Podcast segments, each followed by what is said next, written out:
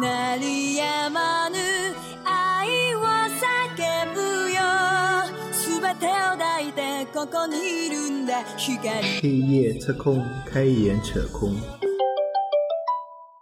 你你现在到底做什么工作？现在就开始慢慢接触商务啊。接触商务这一块是吧？嗯，有渠道这一块吗？对啊，商务要干嘛？商务就是就是说有合作方， 就比如说嗯出去找找合作方啊，或者合作方来的时候就跟他谈一下。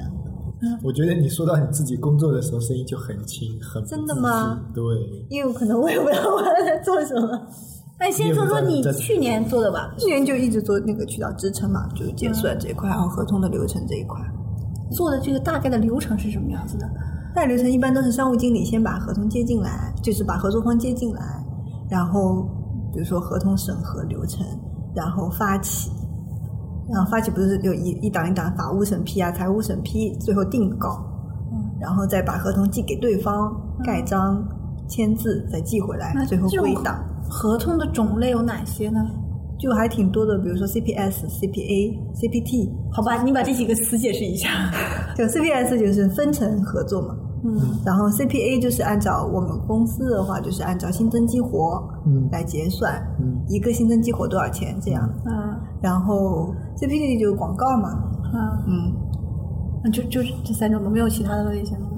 对啊，主要还是这几。我们公司可能就三种吧。我们比如我们多一点就是 CPA 跟 CPS 嘛，有些其他的话可能就是在做，主要的是这两种，嗯然后其他的话可能就找那个应用市场啊，或者是各种推荐，我就那投广告啊。在你去年做的这些过程中，你觉得会遇到一些什么样类型的问题？一般现象我们都是先测试，测试完以后才正式接入，就测试的量就达到我们的要求的话嘛。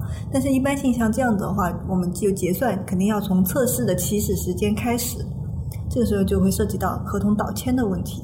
这个问题好普遍呀。对，所以这个就是今年可能会想办法做一点改变，可能把测试期就从测试期间开始就开始签合同。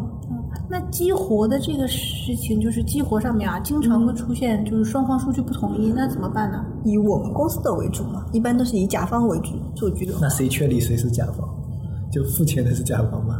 就是我们公司是甲方啊，那怎么争取这个甲方？对方要求把我们的内容放在他的网页上面，或者是我们想要把我们的内容放在对方的网页上面。那对啊，那这两个不一样呀。对方要我们那里，我们感觉我们是老大，所以我们是甲方。。对，然后我们要把内容放到人家那里面，就感觉我们是乙方，我们内容提供可。是就一般这样都是甲，我们都是甲方啊。好好牛啊！我们合同上面来说，我们都是甲方，就是很多时候我们虽然是甲方，还是会求着人家。这我不管我们收钱还是我们给钱，都是甲方。哇，你这么一问，我都搞糊涂了。像我们这个节目跟一家电台签嘛，嗯，就是签普通的协议，但是我们是乙方啊，我们是内容提供啊，他们才是甲方啊。对对啊，那为什么我们一直是甲方？因为我们牛啊！哎呀，好棒啊！这个要用法务哎。那其实甲方乙方也没关系吧？就是现在来说，甲方乙方身份都是比较平等的，嗯就是没有所谓的什么在。法律上应该是有甲方乙方，对 对，在法律上是甲方乙方，但是现在来说，甲方乙方都是平等的。但是一般性来说，都是有人来求着我们那肯定会有一方欺负一方的呀。在某些方面来说，我们公司会比较强势，对方要求改什么，我们说不许改，嗯对方就啊，那就按照你们的合同模板来走。但是如果我们碰到比较大型的互联网企业的时候，我们就是 比较弱的一方。哦他们说我们一般要求是四份嘛，然后他们说是只要一两份，我们要四份，那也不行，他们就说就两份。特别碰到腾讯啊，就这些比较啊，那就是谁比较大，谁就是 对，就占就是说谁比较公司比较大，就不管他是乙方还是甲方，反正是我们求着他做事的那一方就比较弱一点，就已经没有什么甲方乙方这种。有没有就是在结算上出现的分歧啊？说嫌钱给的少啊，或者算法不对啊什么的。就算法不对，但是我们现在算法也比较透明化嘛，就是一般像八个点的坏账是业内，呃，就规定的嘛，大家就是都有的。然后另外还有一些浮动坏账，浮动坏账就按照每个月省份给我们提供的话单，我们来就是定这个坏账率。那这个坏账率会不会会出现到很奇葩的数字？就比如真正的把刨出坏账率之后没多少钱，那不会的啊，我们都是有控制的，风险有控制在百分之一到百分之三个点嘛。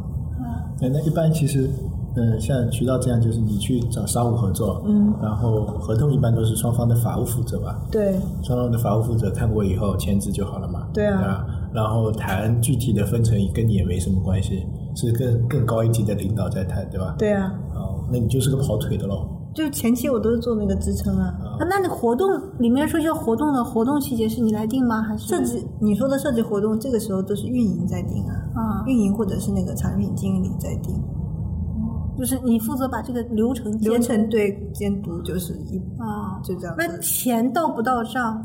你钱到不到账的话，我们只能说是根据数据或者是财务反馈。这个工作感觉很灵活的样子，就是没有一个基准值。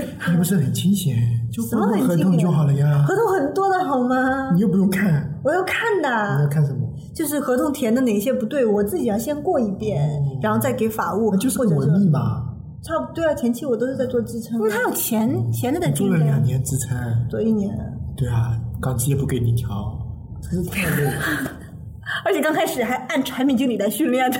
对啊，何必呢？就商务和支撑其实是两个概念。商务就是出去谈业务的哎，那渠道的商务除了谈业务之后，他谈完业务就把这个所有的业务东西放到你这里。对，其实其实正常情况下，一般是商务自己跟进，就从谈合作、合同发起、结算，就有没有到账，这个应该是商务自己啊，自己全程归结算，就是那个。那你喜欢？做商务吗？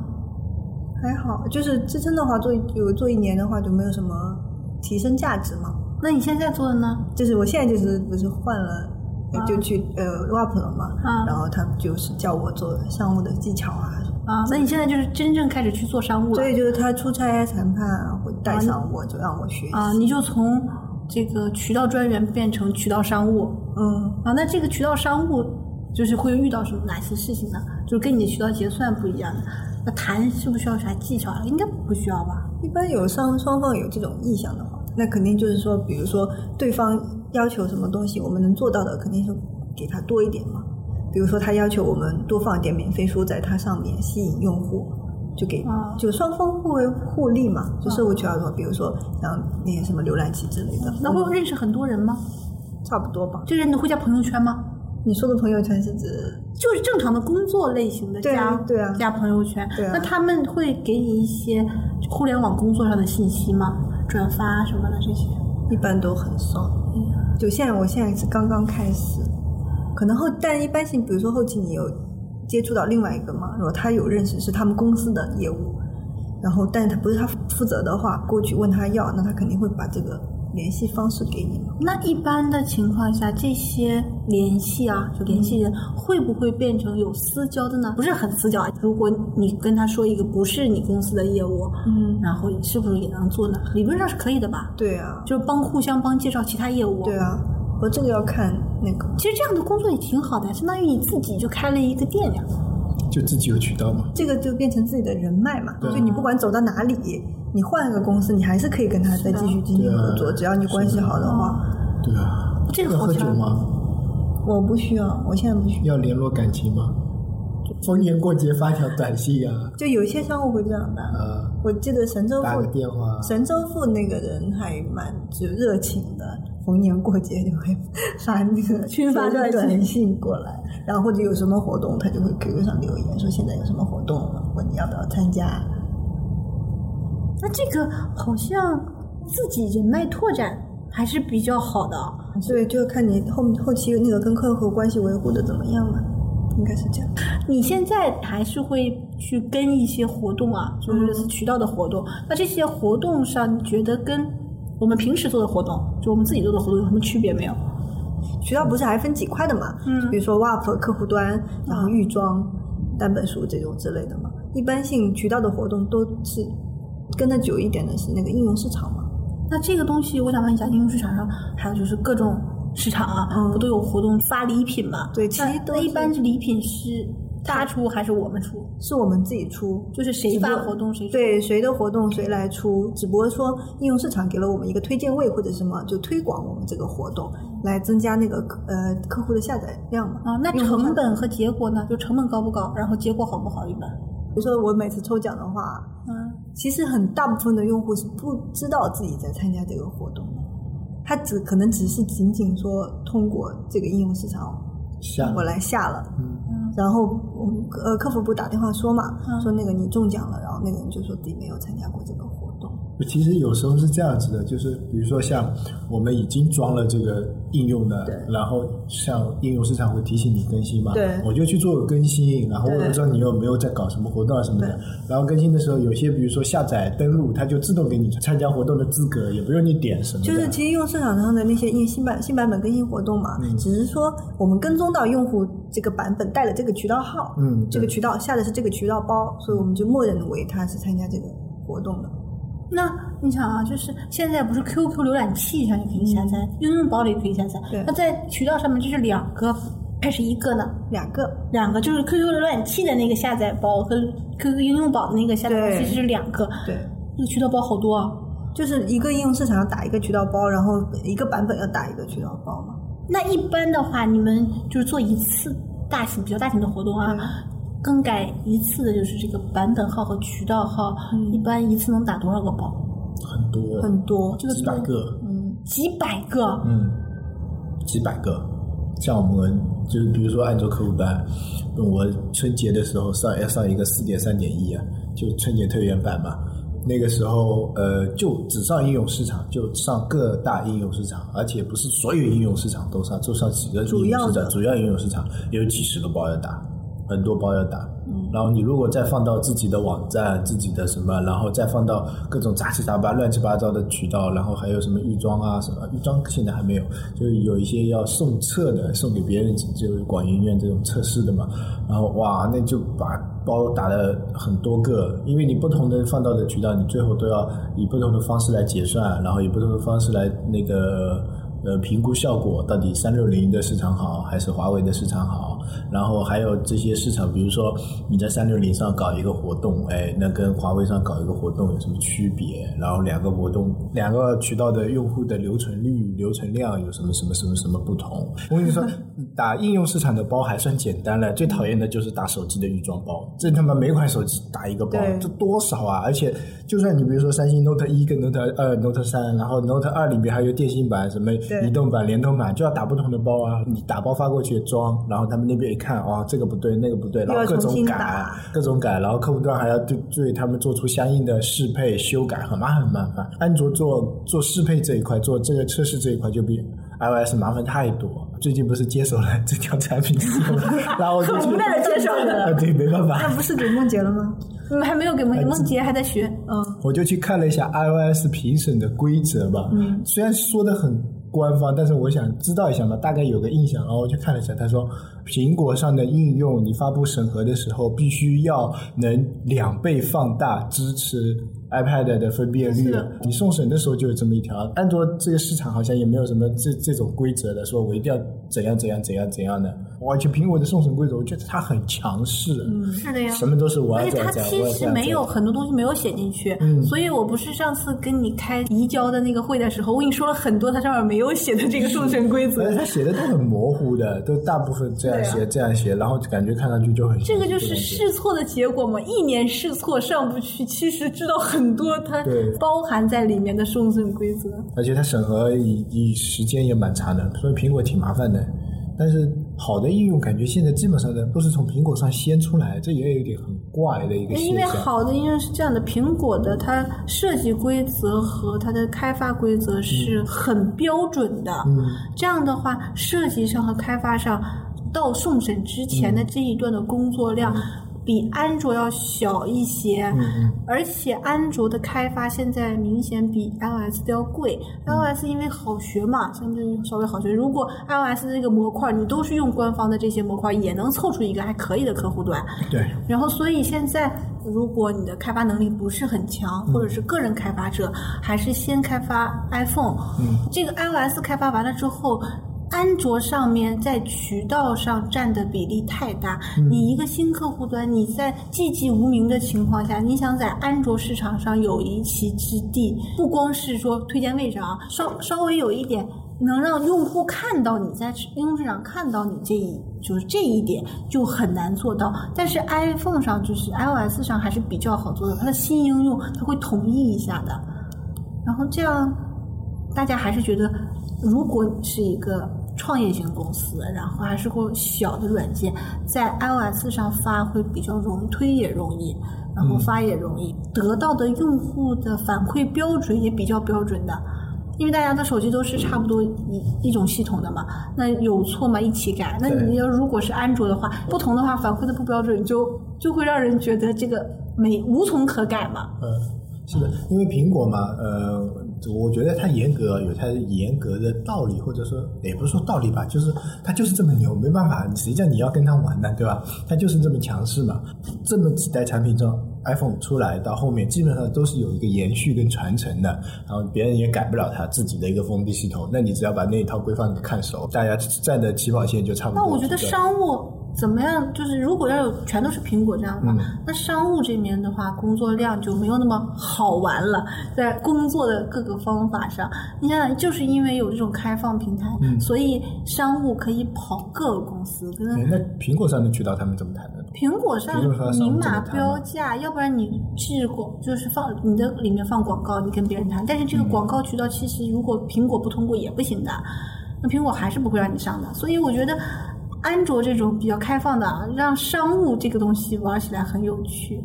就可能每家的标准都不一样，接入的标准或者是他们自己的自带的浏览器的不一样，接入的模浏览器。就每个手机上面不是有自带浏览器吗？对对像现在小米的占市场占有率也不低嘛，嗯他们自己也是自带浏览器，对对对然后不是有好多呃模块的嘛？可能有个模块就是什么小说啊，嗯什么之类的。然后你进去以后，里面可能就是把我们的书放进去，然后他给我们导量，导我们按照每个用户多少钱给他结算，或者说是跟他收入多少，按收入多少来结算这种。哎那这么做下来，就这么多啊，这个市场这么鱼龙混杂啊，你觉得有没有什么漏洞可以钻一钻的？就他这这点小智商，我真怎么的我现在不懂哎。好的，就是我现在还在学习，我们没有结算平台的，我全部都是自己肉手来结算。我们不像移动啊，或者是沃啊、啊，沃阅读啊这种，他们是有结算平台，就是呃定期嗯。什么什么 N 加三这种嘛，三个月以后结前面前面的那个那一个那个月的，嗯。就你上他那个平台直直接下载那个对账单，啊。就有了。我们自己这边就是每个月取数，然后我自己去，那别人怎么会信得过你呢？算的对不对呢？因为我们那个基原始的数据，我们现在有个那个渠道门户嘛，嗯原始数据是全都开放给那个各个大家都看得到啊，它就家看得到的只是能浏览渠道数据，对。但是不能自动结算。对结算的话，还是我自己要自己来结，所以这样子就前小公司嘛，哦，对。对对，就前期每个生意钱啊每个月前期的工作量，这里反正你也便宜，就自己一个人算算，对啊，做一套系统很贵的，够够养你好几年了也。是啊，我们公司系统做起来不好用。这句话掐掉也不会被开发打死。搭建渠道结算这个平台，并不是开发产品经理能决定的，肯定是渠道的人要加入。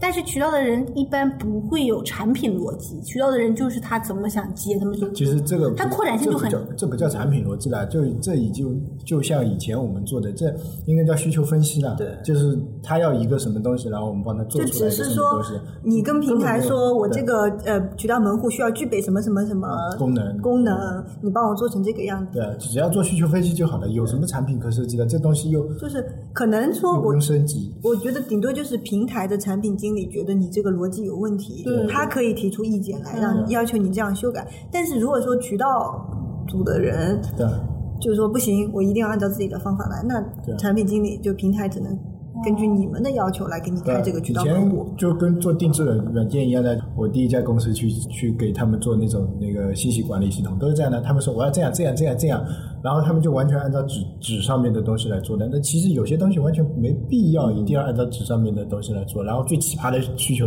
我接过的就是，一个人是用五笔的，一个人是用标准拼音的，然后他们打的逗号是不一样的，一个是全角，一个是半角的。一个人说你这个逗号怎么会这样？一个说不，我说关我们软件屁事啊，是你自己打的。我当然是我心里面的话，但是我还要跟他解释，他又解释不通啊，然后就一定要帮他，一我们要软件做到帮他自动切换输入法，你说他妈多累啊！那几年前的事情，还为了一个逗号，东西其实是双方的问题。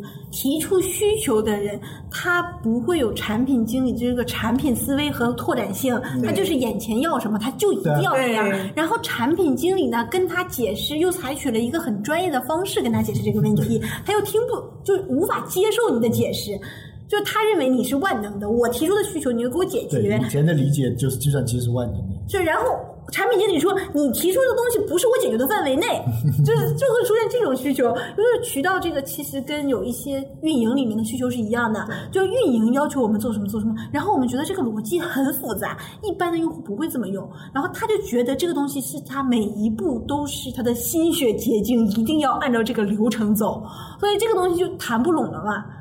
然后只能是想一种方法，就是要么不要让开发就是花那么多的力气，而且里面做一些扣，就是差不多就可以了。那你想想，他一个活动有可能就半个月，开发开发半个月，那这个其实一点都不值的。然后渠道结算呢，有的可能就是渠道的人觉得这样是他最方便的，但是他并没有想到他以后扩展出怎么办，还有以后会发生什么情况。而且我觉得，不管是法务也好，数据也好，就这种，他们顶多就是参与帮助你，但是不管是呃取数逻辑也好，结算那个规则也好，全都是渠道的人自己来制定的这个规则，这个规则只能说是他来帮助你完成，这件事情。就是它把你手动的东西变成自动化计算。对至于这个是一加一等于二还是一加一等于三，这个规则就你自己想。对，所以这个时候就对，而且而且很多这种定制化平台产品经理就很纠结啊。是很纠结，而且是这种，特别是这种定制化的需求啊，或者定制化的软件，而且是跟实际操作的人很有关系。他就是说，哎，我操作的习惯是这样，他有可能会要求你的软件做成他的这样，就就按按照他的操作逻辑、操作习惯来做。以前我们做那种定制化的系统的时候，就这样呢。台什么台账管理，什么信息管理，就是他的操作他的操作习习惯是这样的，然后他就要求你按照他的操作习惯了。等到你比如说你换，就是厂里面换了一个人接手这一波，然后你就会发现，哎，他的操作习惯惯了改了，你的软件就要跟着他改，没办法。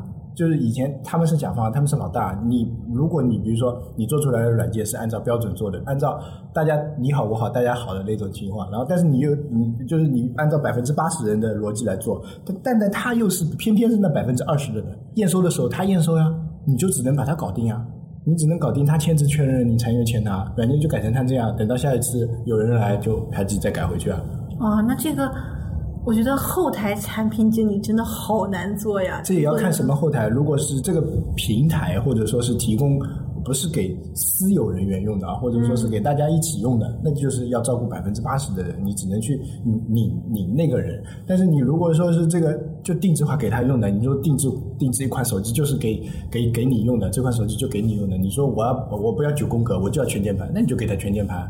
对吧？虽然你说他们你九宫格大概可能比全键盘有些人好一点，但是有些人说我我全键盘也不要，你 A B C D 就是从上面给我排下来 A B C D E F G H I J K L 不是是我们这种键盘，嗯一开始的键盘不就是这样的吗？后来才慢慢改成这版，但就是跟第一个人做的有关系啊。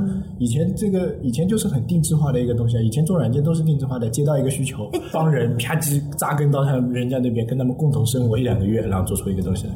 那这个有点像昨天我听他们运营跟平台产品经理在争论一件事情。平台的运营它是往上传，就是文件的，就是书的嘛。这个书传上去，这个章节有问题，或者说内容有问题，它会有个驳回。嗯，但是呢，如果驳回了之后，交给这个 CP 就是内容提供商去改，再放回去，不是有个时间段吗？有可能一两天，那就相当于连载就没有更跟断更了，就断更一两天。然后他们说我们要解决这个方法，怎么办呢？然后平台产品经理说，哎，我有一个功能叫在线驳回，在线修改。在线驳回，哦就是在线的时候它还在线，它点在线驳回，在线的这个文档还在，你还可以看。然后你驳回进入驳回状态，你有新的之后把它替换下来。对，但是有一个副本在线上。对，但是所有的编辑就传这个文档的人，没有任何人知道这个功能。然后这个产品经理他点出，就在你用的这个旁边就有这个功能，然后。这么多人没有注意过这个功能是干什么用的，而且在它的说明文档里也有写这个功能，也就是其实用的人已经成为一个固定思维固定思维了。他觉得这个东西肯定要驳点驳回才可以，他就不知道在线驳回跟驳回到底有什么区别。这个其实这个故事我知道，这个故事是因为中间传承的时候出现断档了。就刚才那个问题，就原先是这个人经手的，然后他提了这个需求，他就那这个需求当然也是好的嘛，嗯也是提高边界。然后他他提了这个需求，应该产品经理觉得说，哎，这也不错，大家就开始做，做完了以后，啪叽两个人都离职了，然后没有任何传承下去，然后就变成这样。对，就没有任何一个人知道有在线驳回这个功能，也就是这么长时间出现这么多书籍断更的现象，就是因为直接驳回嘛，断更的现象。然后他们也没有想到好的解决方法，然后发现其实平台已经有一个这个东西的解决方法。那我觉得这个就跟你那个就是渠道也会有有有相关不过我觉得另外还有个就是原因，就一开始可能花了很长一两个月时间把这个门户做出来以后，然后你跟他说这个有问题，但是平台可能觉得再修改又要花费很长的一个时间。既然我已经给你做出来，那就有一点问题，能这样就将就着用将就着用吧。对对，但是可很多有这种思想。对，但这样子用起来实在是很不方便。就一般都是是这样的，就是先呃，比如说我想做一个很好的东西，然后哇前期构想都很完美的，啪啪啪啪高大上，然后做的时候呢越来越差，越来越差，越来越差，最后做好了，哎，跟自己想想的不一样。那其实有的人呢就感觉哎不一样就不一样，自己辛苦一点，啪叽啪叽在一边用一边改。那有些人啊就是觉得哎呀不合我心意，我就不用了。然后不用了以后呢，这你就会越看不起这个东西，越看不起东西就越不用，然后最后就陷入一个死局。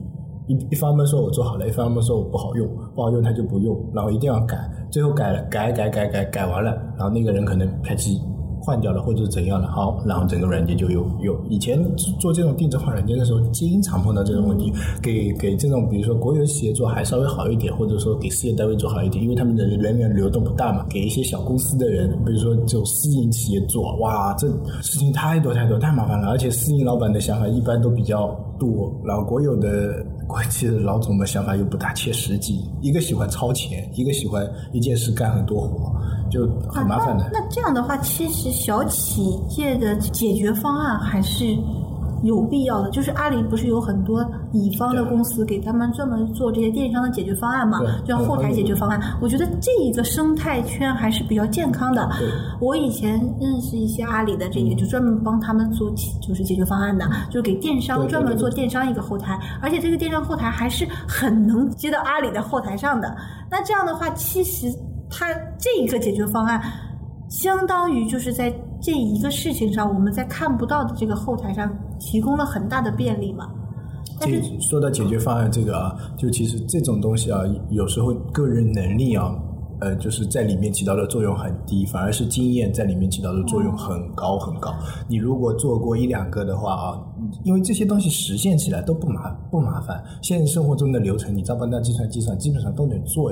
然后不能做的话，就看你强大的说服能力了，对吧？所以经验很重要。你如果做过或者弄过的话啊，你大概可以预估到下面会产生什么问题，会预估到这些要规避什么。但是这些小企业死的也蛮多的，这做这个方对案的，，所以小企业死的越多，项目拖的时间太长了。你你积累的经验越丰富啊。行业顾问啊，这就以前有行业顾问这样一个角色的。那这样的话，就像他说的，就是那个丽达说的这种，如果我们的渠道专员和渠道要商务啊，嗯，合并成就是一个人做完，那可首先是可不可能，二是效率会不会提高？不大可能。不大可能。就理论上啊，最好就是你一个人从头跟到尾，但是这个太累。是会活就会变得很多，嗯。你这边又要跟别人沟通，因为很多时候你沟通不一定就是说你这个事情就能谈啊，得成，对对。对，可能是大部分你都是在浪费，也不能说浪费时间，就是可能就对，然后完了以后，你接下来又下面还有很多杂七杂八的活，啊，也就是这个，如果想提高效率，还是分成两个人比较好。但是有人也不一定对，就是这个真的是特事特办。你像有一些有些人就是说我只要你做支撑，嗯商务的事情你什么都不用做，就是我也不会带你了解这件事情，嗯，对啊，然后我东西又扔给你，对啊，就是这个时候就支撑的那个人可能也不清楚你这个到底是你跟他谈了什么，我这个结算要怎么结算，嗯就这个时候支撑的人就会觉得很麻烦。嗯，对啊。其实理论上来说呢，还是两个人分开比较好。比如说支撑的做支撑，商务的做商务。但是就是整件事情就需要两个人都知道，比如说商务的人也要知道你这家的钱结到哪里，合同走到哪里嗯或者怎么样，然后支撑的人要知道你跟这个这家商务谈成了什么样的合作，结算比例是什么，所以像许许诺了什么东西。像我们做产品，就是就就这里吹个牛，比如说像我自己做产品的话，我就是我这个需求提出来以后，我要知道平台能实现什么，能做到什么样子，然后平台有一个功能要推送给我们前端，那我要先去了解它平台它现在实现了一个什么样子，跟各个模块之间是怎么样子，然后我再选择我前端的展现跟我前端的是一个实现方式。如果你只管自己的话，就很容易出现断档、各种膈应。所以就是你要知道，但是这个事情不你不用去管，就是说你你到时候找他具体负责的具体去管但。是在我印象中，商务啊，嗯就是 BD 啊这种啊，都很懒得去看文档的。他只管接活，对他就很久就让支撑的人来写。然后支撑的人给你写完了之后，商务也不愿意去看。呃，但是要看有些商务，很多商务都不太，商务就是喜欢去谈，谈完了之后给你接进来，就是是说细致的活他们不爱做，对对对对但是你问题是你要支撑的人去写这个文档的时候，你要让他知道发生了什么事情。对，你不能说啊，我接了一个活进来，你把这个什么东西写一下。嗯，他也不知道写什么，我我怎么知道你对他也们谈话内容什么的？这个做产品也差不多了，商务有点像产品经理，然后支撑就像开发，你需求规格说明书还是要写一下，靠谱的商务跟靠谱的产品经理一样少。呃，多少？我见过靠谱的人多少？我见过的商务基本上就是负责揽把这个东西揽进来，这个东西谈好了就扔进来，就是你们去做吧。但是做什么也不说，然后联系嘛，就是双方的商务让双方的产品经理或者专员互相联系然后两个专员在互相猜他们的商务说了什么。对 这个情况，所以我不太想再这么做了。嗯。就那做好一个商务其，实就像做好一个产品经理，需要这种很精准的，对从头到尾都要跟，然后知道怎么回事。或者你要让下面的人也知道是这么回事，你要带好下面这个人。啊、这个看来还是挺麻烦的，因为我觉得商务啊，出去谈东西已经很麻烦了，然后而且谈很长时间才能有一个有效的。对，哎就而且有些时候，可能你出差的时候跟他谈好是这么一回事，但是可能他公司有变动啊，或者是政策变动之类的嘛，可能有回来以后又没有了，或者要又要重新开始，就这种情况发生的也挺多的。哎呦，这个商务简直也是个大坑啊！哎，每每每个工种都不是特别好干的一件事情，你只有呃，还是那句老话，先了解规则嘛，然后去规则里面抽渠道渠道商务和渠道线下的这种专员啊，其实我觉得他们这合作的这个就是默契度啊，肯定要高于技产品经理跟技术的，因为产品经理和技术可以有个互补，就是中间你的断档啊，你们两个可以把它忽略掉，就这个事儿大家都没谈就可以忽略，但是渠道不行啊，渠道你说我谈了钱了之后我没有告诉你，那渠道专员把这个忽略掉，那这种就很奇这个就有很可能就是后面就不了了之，或者是呃，商务经理问起来说：“哎，你这件事情做好了没有啊？”突然说：“啊，什么事情我不知道。”因为我们有的时候产品经理写需求，开发没开发啊？好，那放到下期再开发好了，这个可以的。你说商务，我谈了一个月，然后谈了三单，然后你给我做完两单，另一单不知道。就是商务和运营也有这种情况，就只转邮件。有些人就是工作就是把邮件转给目标人物，他什么也不说的。对，但是你转邮件之后，你至少 QQ 或者是打电话就先知会对方一下，说我给你转了一个什么东西是关于什么的，或者是你转过来的时候，你至少要在转发的邮件里面写清楚这件事情需不需要自己做什么事情。对对对，邮件不是万能的，邮件过去以后，人一定要跟过去。对这是工作的实战经验，百分之一百的方法论。今天就说这个，邮件不是万能的。第一，收到的人可能会很不爽。你是不又是工作来了对你转过来什么都不说，那你是什么意思？特别是转的那种而，且转的时候里面正文都没有。就说转过来没有正文的，那你这是什么意思？让我做还不让我做？让我知道，只是让我知道一下吗？还是你以为你是谁？你好大怨气啊！没有然后呢？第二就是可能邮件太多会忽略掉这一份没有正文内容的邮件，嗯然后有的时候被客户端弄到垃圾箱里。所以邮件过去一般都是人要跟过去，除非是小事情啊，那你就有就是不是那么重要的，你隔几天忘记也没关系，你就提一句。一般的话呢是这样的，重要邮件邮件过去以后，跟当事人或者说跟主要负责人这几个还是要跟过去聊一下，特别是需求这种就一定要当面跟他们聊清楚。那嗯，当然是评审完以后，比如说有小改动啊，或者说怎样，那评审肯定是要的啊。渠道关键是这件事怎么回事，你得说嗯，对，清楚这。件事有什么回事？对方是一个渠什么渠道？对方的背景你要介绍一下，到底是干嘛的？我们要做一件什么事情？从那边引流过来是做清真还是做什么？你弄清楚钱怎么结算，这种都说清楚。不要不要说啊，我们这是我们的邮邮件记录，你自己去看。这种呢，只能说是要么级别很高很高的那种，就是时间很宝贵，拿过去你你你自己去看去吧。然后那你只能自己一点一点慢慢了解。要么就是不负责任的，负责任的很多不负责任的问他，你这个结算到底想怎么结算？然后他就会回跟以前一样，然后我一查以前很多样。对对对，一般的话就是邮件过去，人过去跟他讲讲交代一下，就因为讲讲很快的，几分钟的事情，五分钟最最多了，然后嘛再点对点慢慢沟通嘛，只能这样子的。做需求也是这样的，做产品也是这样的，重要的东西一定要人跟，也邮件先行。然后过个几分钟，人一定要跟过去啊！那个邮件你收到了没有啊？你还没收到，那你可以搜一下看一下啊。这个大致我先大致跟你讲一下，然后你说你那个看完以后再跟我说。然后你比如说有些人看完就会跟你说，有些人可能没看完或者嗯没看，然后你就 QQ 上再催他一催，也不说催，提醒他一下，提醒他一下，然后隔个一两天你就说啊，上次那个你看了没有？没看，我再给你当面讲一讲。需求其实一定要当面讲，当面讲的效果比看邮但是件好做。BD 啊，做商务啊，不是专员啊，专门做商务的这些人，经常这个邮件发完很久的之后问你这件事情做没做，但是做的人压根儿都不知道他要做什么。对然后问他要做什么的时候，他又说你看邮件，但是邮件里真的没有写要做什么，邮件只是这件事情的一个大体上的背景介绍。那所以这个东西啊，真的是整个公司培养和磨合的一个问题。渠道商务经理觉得我叫你做这件事情，你就应该知道这个整个的流程，就不需要我再跟你说。